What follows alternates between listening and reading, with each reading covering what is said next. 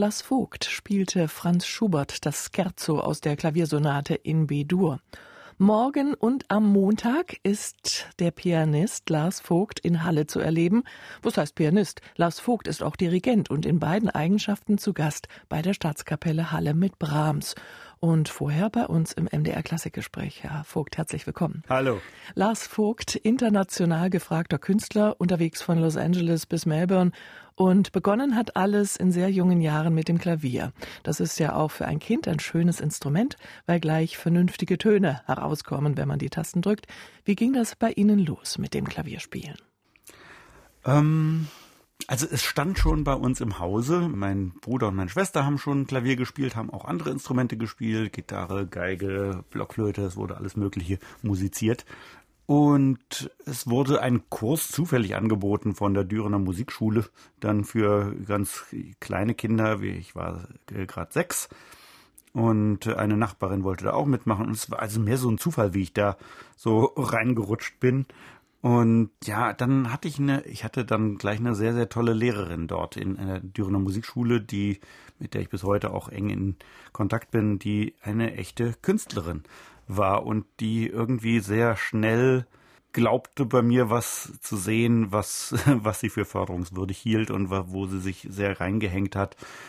Und hat dann sehr geschaut, dass ich sehr schnell Einzelunterricht bekam und mich dann in Konzerte mitgenommen und mir Bänder von Pianisten überspielt. Also ich, ich kam so in so einen Klaviersog dann rein und ja, wusste jetzt noch nicht so sehr, was mir das bedeuten würde später natürlich. Da war Fußball mindestens genauso wichtig zunächst mal. Aber irgendwie lag mir das Klavier sehr nahe und viele Dinge fielen mir auch relativ leicht, äh, so dass es auch viel Spaß gemacht hat. Sie haben bei Karl-Heinz Kämmerling gelernt, einem der großen Klavierpädagogen, Pianistenmacher, könnte man sagen. Was war der Kern dieser Lehre bei ihm? Ach, das lässt sich so schwer in, in ein paar Worte fassen. Er hat selber mal gesagt, äh, gefragt, was so seine Kernaussagen sind. Da hat er mal gesagt, vielleicht ist eine der wichtigsten Dinge, das Entscheidende passiert zwischen den Noten. Und das ist tatsächlich ein, ein toller Satz, gerade für Pianisten, gerade fürs Klavier, wo man denkt, okay, zwischen den Noten, ich habe einen Ton angeschlagen, das hat Bung gemacht und dann kommt der nächste, der Bung macht.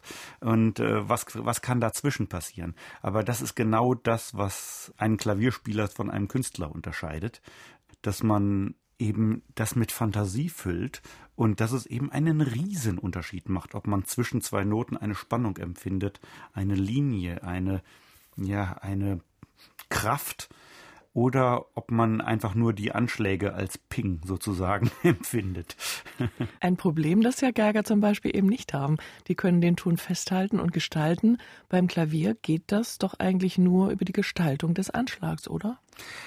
Es ist eine Frage von Anschlag und tatsächlich von Fantasie. Also auch wenn ich mit meinen Studenten arbeite, natürlich sprechen wir dann davon, von dieser klassischen Geschichte, dass, der, dass wir den Ton mehr aus dem Klavier holen, als ihn reinzudrücken. Das ist für mich eine so, so essentielle Geschichte, wird aber doch immer wieder eklatant auch falsch gemacht. Gerade bei Wettbewerben erlebt man das eigentlich sehr begabte äh, Pianisten dann immer wieder ins Klavier rein, äh, ja, zum Teil hämmern, nicht? Und äh, dadurch eigentlich die ganze Musik ersticken bei den großen Pianisten sieht man eigentlich immer diesen Anschlag, der fast wie eine Glocke so aus dem Klavier den Klang herausholt. Und dann lässt er sich formen und dann äh, schwingt er frei. Es ist wie eine Glocke, die, wenn man eine Glocke äh, stark anschlägt äh, und dann vielleicht noch draufdrückt, dann schwingt sie überhaupt nicht. Ne? Und da sind wir ein bisschen ähnlich und dann können wir mit einer Fantasievorstellung, also ich spreche dann auch äh, einen Streicherklang finden, horizontalen Klang finden. Und das ist möglich. Und gerade in, in der Kombination mit dem herrlichen Pedal, das wir haben, womit man doch einiges anstellen kann, um gerade horizontale Wirkungen zu erzielen. Aber auch nicht zu viel, glaube ich. Natürlich nicht zu viel, um Gottes Willen.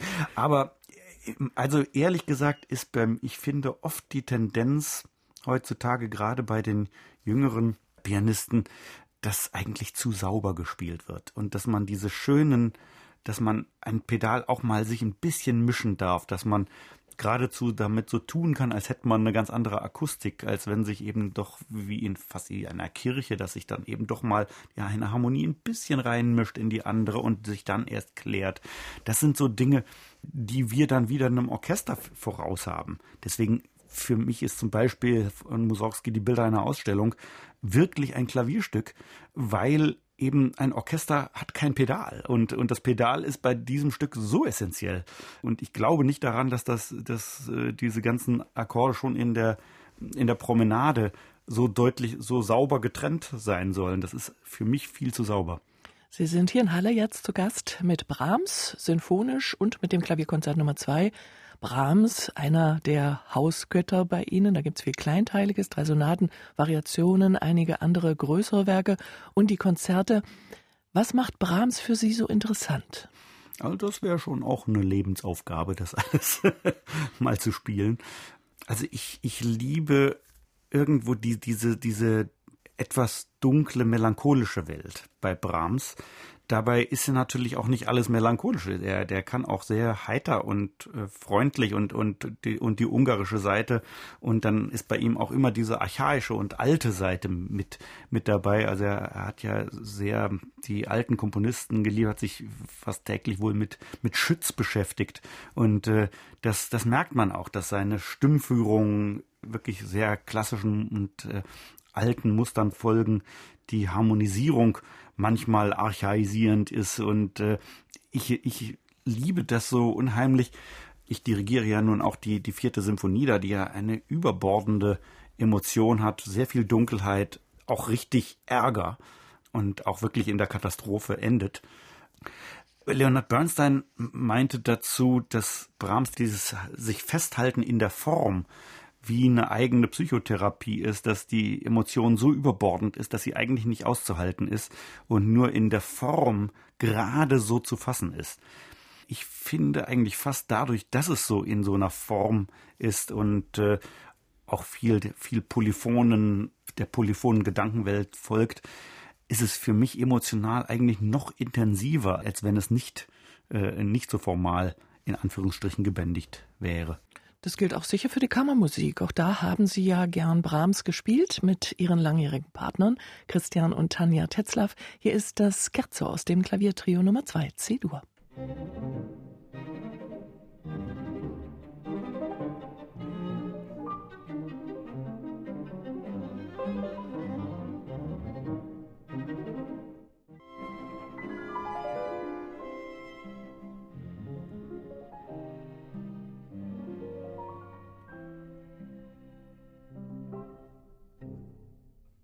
Das Scherzo aus dem Klaviertrio C-Dur von Johannes Brahms und am Klavier saß ja Lars Vogt, der mit Brahms am morgigen Sonntag und am Montag in Halle zu Gast ist und zwar mit dem Klavierkonzert Nummer 2 und der Sinfonie Nummer 4, der Auftakt zu einem Brahms-Zyklus der Staatskapelle.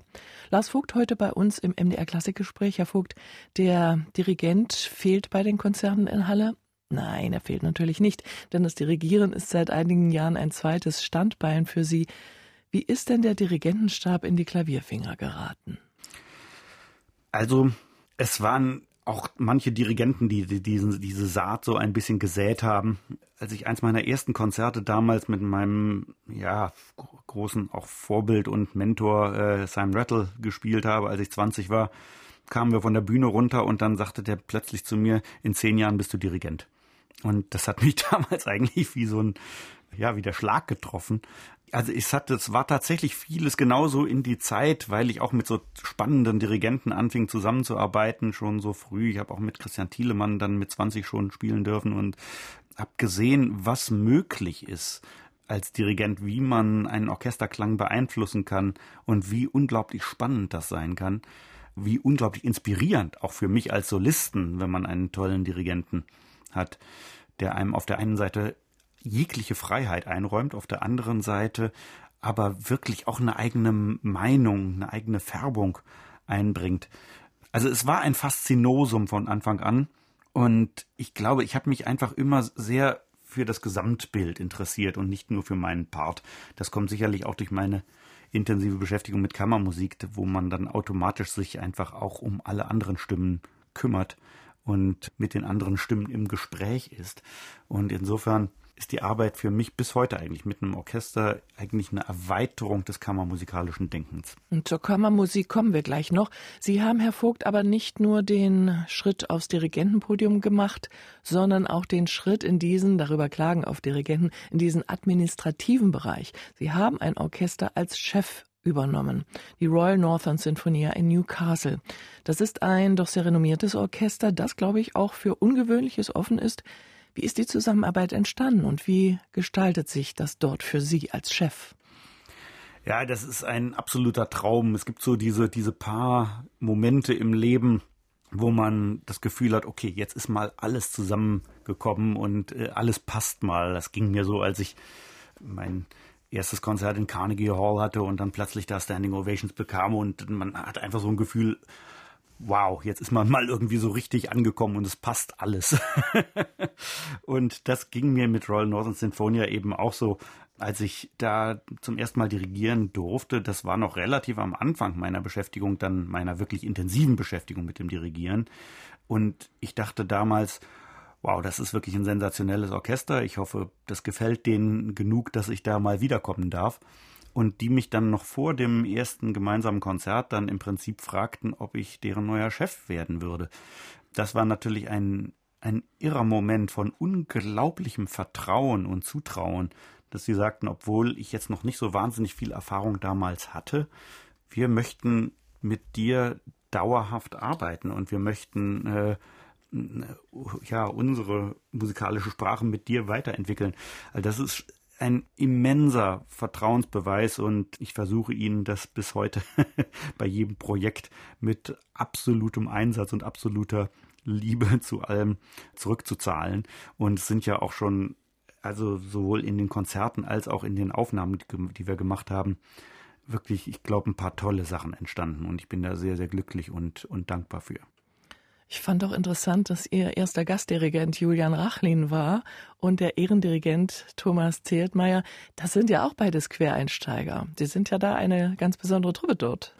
Ja, ich glaube, die sind da einfach sehr vorurteilsfrei, sondern sie, sie nehmen einfach die Leute, die, die da kommen und, und schauen, was interessiert uns, was, was ist spannend, wie können wir uns auch, auch weiterentwickeln in unserer, in unserer Sprache.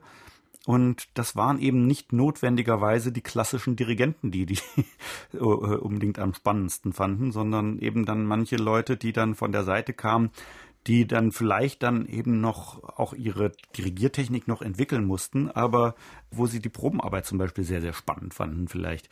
Und das ist natürlich, also ich, ich habe das schon als eine immense Chance begriffen und ein großes Glück, und äh, eigentlich jedes Mal, wenn ich dort bin, fühle ich mich musikalisch wirklich, musikalisch und menschlich, muss ich sagen, unglaublich wohl. Es ist ein wahnsinnig nettes Orchester auch. Es gibt keine einzige, normalerweise gibt es in jedem Orchester zumindest so ein oder zwei Leute, wo man sagt, ach, die sind so, schießen so ein bisschen quer. Und da gibt es wirklich gar keinen. Also das sind alle, sind alle positiv gestimmt und äh, wollen das Beste und wollen auch, dass ich sie bis ins Letzte fordere. Eine große Familie also. Lars Vogt ist bei uns im MDR Klassikgespräch morgen und übermorgen zu erleben als Pianist und Dirigent bei der Staatskapelle Halle im dritten Sinfoniekonzert, das gleichzeitig der Beginn eines Brahms-Zyklus der Staatskapelle ist. Herr Vogt, wir sprachen gerade über Ihr Orchester Newcastle, die Royal Northern Sinfonia. Sie haben ja dort auch schon viele Klavierkonzerte gespielt, die Sie dann auch vom Klavier aus leiten, alle Beethoven-Konzerte unter anderem. Wie weit ist das möglich? Beethoven geht sicher noch, aber gibt es da Grenzen, wo man sagt, jetzt wird es so unübersichtlich, jetzt hole ich mir einen Dirigenten oder umgekehrt, jetzt dirigiere ich und setze mir jemand anders ans Klavier? Das, das hat beides seine, seine Vor- und Nachteile. Hm, also ich habe beispielsweise auch das Schumann-Konzert äh, inzwischen ohne Dirigenten gemacht. Das geht sehr, sehr gut. Ich habe es auch jetzt mal dirigiert mit einem Solisten was auch total Spaß gemacht hat und, und, und sehr schön war und war auch ein, ein toller Kollege, François Frédéric Guy, das hat sehr viel Spaß gemacht. Viele Grenzen gibt es nicht. Also natürlich würde ich das Schönberg-Klavierkonzert nicht vom Flügel aus machen wollen, aber wo es einigermaßen klassisch strukturiert ist, sogar mit Robato-Freiheiten. Ich habe auch Kriegkonzert schon gemacht. Zweites Brahms geht eigentlich sehr gut, weil es eben auch doch sehr klassisch ist in der, in der Anlage, trotz aller berstenden Emotionen. Ähm, und man kann das wirklich als ein großes Kammermusikwerk proben. Was sicherlich ein Abenteuer wird, ist das erste Brahms-Konzert, was ich jetzt auch in zwei Wochen in Newcastle Gateshead, wo das Orchester sitzt, ähm, dann angehen werde und wir werden es auch aufnehmen. Das habe ich tatsächlich ohne Dirigenten noch nicht gemacht und das ist, glaube ich, sogar die größere Herausforderung, weil da noch mehr Freiheit drin ist. Aber ich bin da eigentlich sehr zuversichtlich, weil gerade mit diesem Orchester kennen wir uns jetzt so gut, uns ein so großes Vertrauen da und wir können wirklich auch Freiheiten proben und dann gemeinsam diese Freiheiten führen. Es gehört dazu natürlich, dass, dass das Orchester sehr viel Eigenverantwortung übernimmt in allen Stimmen, in allen, und zwar nicht nur in den führenden Stimmen, sondern auch in den Pulten von hinten, die zum Teil die Dinge mitführen müssen. Und wie das klingt, das haben Sie schon bestens bewiesen in diesem Frühjahr herausgekommen, das zweite Album mit den Beethoven-Klavierkonzerten. Da sind es die Nummern zwei und vier. Wir hören das Rondo Allegro Molto aus dem Konzert Nummer zwei.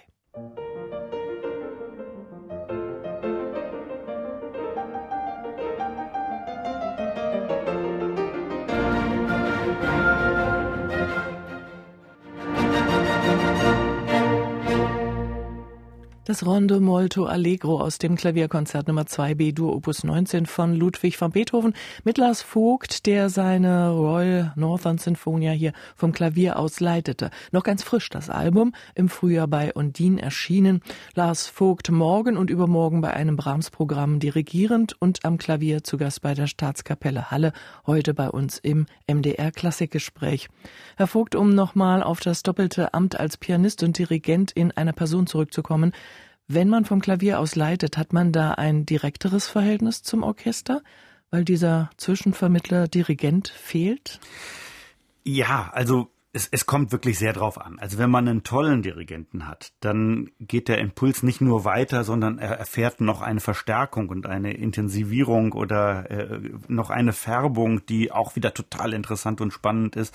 Aber ich habe es natürlich auch schon mal erlebt, dass ich eine musikalische Intention hatte, versuchte die auch sowohl musikalisch als auch manchmal verbal zu kommunizieren. Und dann kommt es tatsächlich durch den Filter völlig anders an und lässt sich dann auch nicht wirklich wieder zurückdrehen. Und äh, das hat es natürlich auch schon gegeben. Und dann ist es natürlich manchmal, ist dann habe ich dann auch früher schon, als ich noch nicht so dirigiert habe, habe ich manchmal gedacht, oh, das wäre jetzt auch doch mal einfach, wenn ich das jetzt direkt gemacht hätte. Nun bin ich aber inzwischen auch so ein, so ein Schlag älter und mit Dirigenten, die stark sind, äh, die, die haben gar nichts dagegen, wenn ich mich sehr intensiv auch in Probenarbeit einbringe und auch zum Teil direkt mit dem Orchester spreche. Sie haben vorhin gesagt, die Situation, wenn Sie beim Klavierkonzert leiten, dann hat das was von Kammermusik. Die Kammermusik spielt ja für Sie auch eine immens wichtige Rolle. Wir hatten vor einiger Zeit einen Ihrer langjährigen Kammermusikpartner hier im MDR Klassikgespräch, Christian Tetzlaff, der sagte, es gebe für ihn kaum etwas Erfüllenderes. Was macht den Reiz aus, dieses Agieren auf gleicher Ebene? Ja, von, man kommt ja zunächst mal von erstmal völlig unterschiedlichen Instrumenten. Da kommt Christian als Geiger, da komme ich als als Pianist. Dann kommen wir mit unserem unterschiedlichen Background. Wir sind doch anders groß geworden, äh, auch durchaus anders, etwas anders musikalisch sozialisiert, würde ich sagen, aber mit derselben Grundethik, dass wir eigentlich alles geben, um der Musik auf den Grund zu gehen.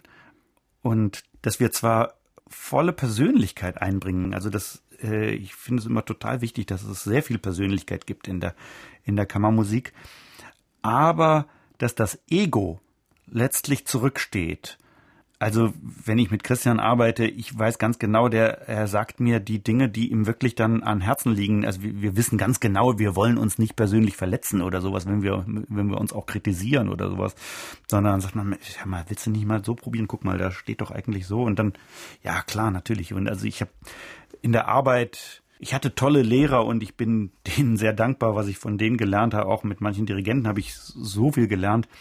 Aber wahrscheinlich habe ich von niemandem so viel gelernt wie von, von Christian. Das ist fast eine kleine musikalische Familie im Trio mit Christian und Tanja Tetzler. Das ist einfach sehr, sehr eng, sehr, sehr vertrauensvoll, ja, fast liebevoll kann man sagen. Äh, wenn wir uns sehen, dann ist es, man macht dann einfach da weiter, wo man vorher aufgehört hat. Und äh, wie menschlich wie auch musikalisch schwingt das auf einer gleichen Ebene. Und das, da bin ich also unglaublich dankbar dafür, so eine musikalische Künstlerfamilie so ein bisschen mir gebildet zu haben in den letzten 30 Jahren, mit denen ich mich so vertraut fühle. Und dazu gehören ja dann im weiteren Kreis noch ein paar mehr. Antje Weithaas, Isabel Faust und viele andere, die auch regelmäßig bei ihrem schönen Kammermusikfestival dabei sind, im Wasserkraftwerk, bei den Spannungen. Und das läuft auch noch, das Wasserkraftwerk. Wie machen Sie das denn da in Heimbach? Ja, das ist tatsächlich ein funktionierendes Kraftwerk. Das wird dann im Juni immer mal für zehn Tage netterweise von Energy abgeschaltet, so dass wir dann da Konzerte machen können. Sonst wäre es ein bisschen zu laut, wenn da die Turbinen liefen. Ist ein irres Gebäude, 1904 gebaut, Jugendstil. Zwei alte Turbinen stehen noch, äh, ja, die haben nur noch den musealen Zweck. Es ist aber eine unglaubliche Schönheit. Man merkte irgendwie, damals war man so stolz darauf, dass es Strom gab und dann hat man einfach ein sehr schönes Gebäude gebaut. Das ist wie so eine Kathedrale der Technik. Und äh, zwischen diesen beiden alten Turbinen bauen wir dann immer die Bühne. Es wird also wirklich jedes Jahr neu umgebaut in einen Konzertsaal. Es wird ein Teppich gelegt, damit es nicht zu hallig ist, sonst sind da Kacheln. Das ist natürlich dann akustisch nicht so ideal. Aber mit diesem Teppich und einem Vorhang an der hinteren Wand ist es wirklich eine geradezu ideale Akustik, also für Kammermusik fantastisch. Ein kleines Mecker für alle Kammermusikfreunde. Jörg Wiedmann war auch schon bei Ihnen. Und wie das klingt, Klarinette und Klavier in der Turbinenhalle vom Kraftwerk Heimbach, das hören wir jetzt.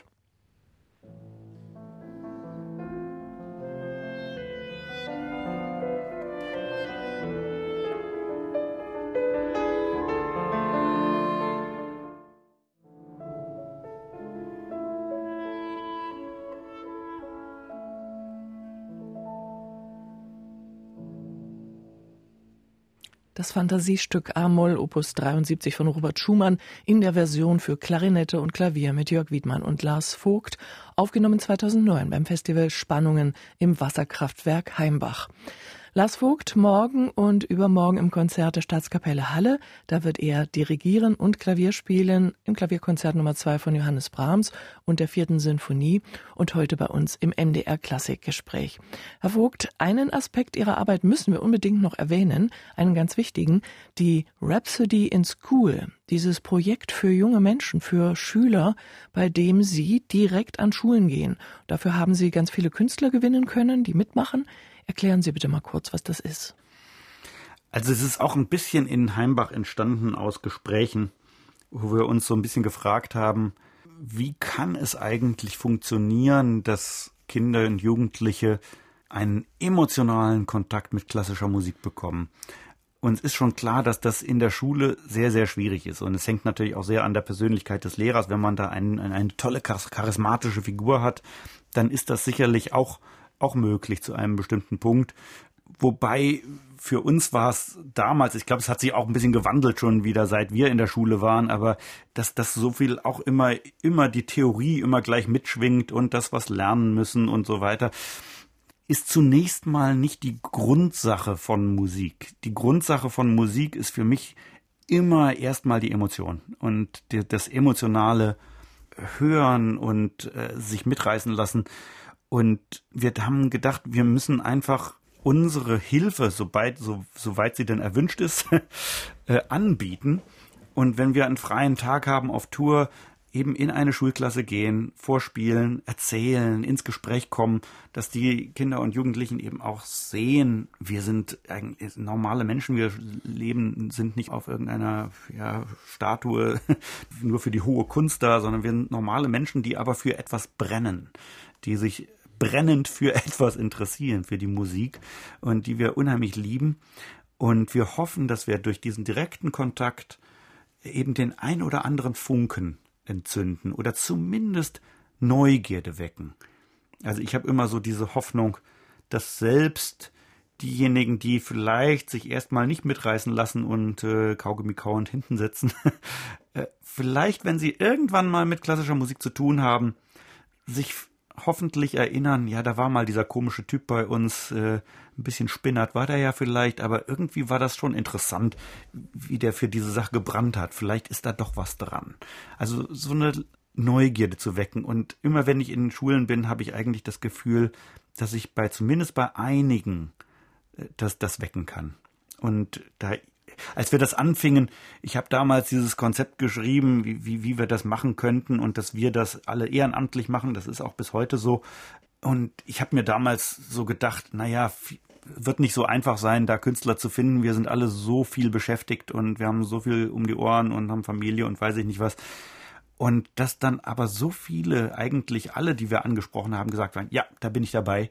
Und selbst wenn es nur zwei, drei, vier Mal im Jahr ist oder sowas, das summiert sich dann so wunderbar. Wir sind, ich weiß nicht, wie viele wir sind. Ich glaube, wir sind über 300 Künstler jetzt, die das machen. Und dann summieren sich doch die Tropfen auf dem heißen Stein so ein bisschen. Ich glaube, es ist ein sehr sinnvolles und schönes Projekt. Schulen, die mitmachen, die Sie mal einladen wollen, die können sich bei Ihnen bewerben können einfach schreiben. Es gibt die Website rhapsodyinschool.de, immer mit einem Bindestrich dazwischen. und äh, da können Sie mit uns in Kontakt treten und dann bemühen wir uns, das möglichst schnell zu bedienen. Sie als Pianist, was machen Sie da vor Ort? Sie haben ja weder ein Orchester noch, denke ich, meistens einen brauchbaren Konzertflügel.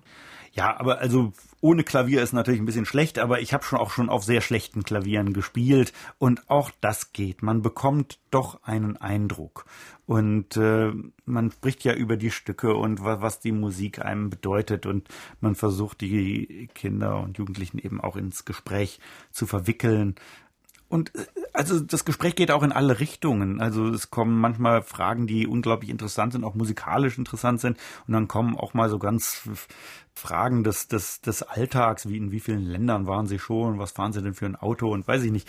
Und, und auch das, man kommt dann einfach in so einen menschlichen Kontakt miteinander. Und äh, äh das ist, glaube ich, das, das, das, das Spannende, dass die, dass die Musik dann eben auch irgendwie ein Gesicht bekommt, was hoffentlich auch ein bisschen sympathisch rüberkommt. Vielleicht kann man ja auch über Fußball reden mit dem Fußballfan Lars Vogt. Eigentlich meistens tun wir das auch.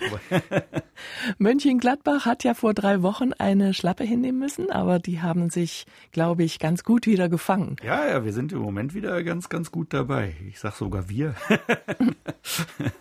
Ja, wir sind ja Zweiter in der Tabelle. Aber Leipzig ist nur einen Punkt dahinter. Das kann sich am Wochenende alles schon ändern. Herr Vogt, ganz herzlichen Dank. Sehr gerne. Lars Vogt heute im MDR Klassikgespräch. Morgen 11 Uhr im Matinee-Konzert und am Montag 19.30 Uhr ist Lars Vogt zusammen mit der Staatskapelle Halle in der Händelhalle Halle zu erleben. Im dritten Sinfoniekonzert. Die Staatskapelle Halle eröffnet damit ihren Brahms-Zyklus. Auf dem Programm entsprechend Brahms, das Klavierkonzert Nummer 2 und die vierte Sinfonie mit Lars Vogt als Solist und Dirigent. Und wir hören Lars Vogt jetzt noch einmal mit einem, der ihm auch sehr am Herzen liegt. Musik von Wolfgang Amadeus Mozart.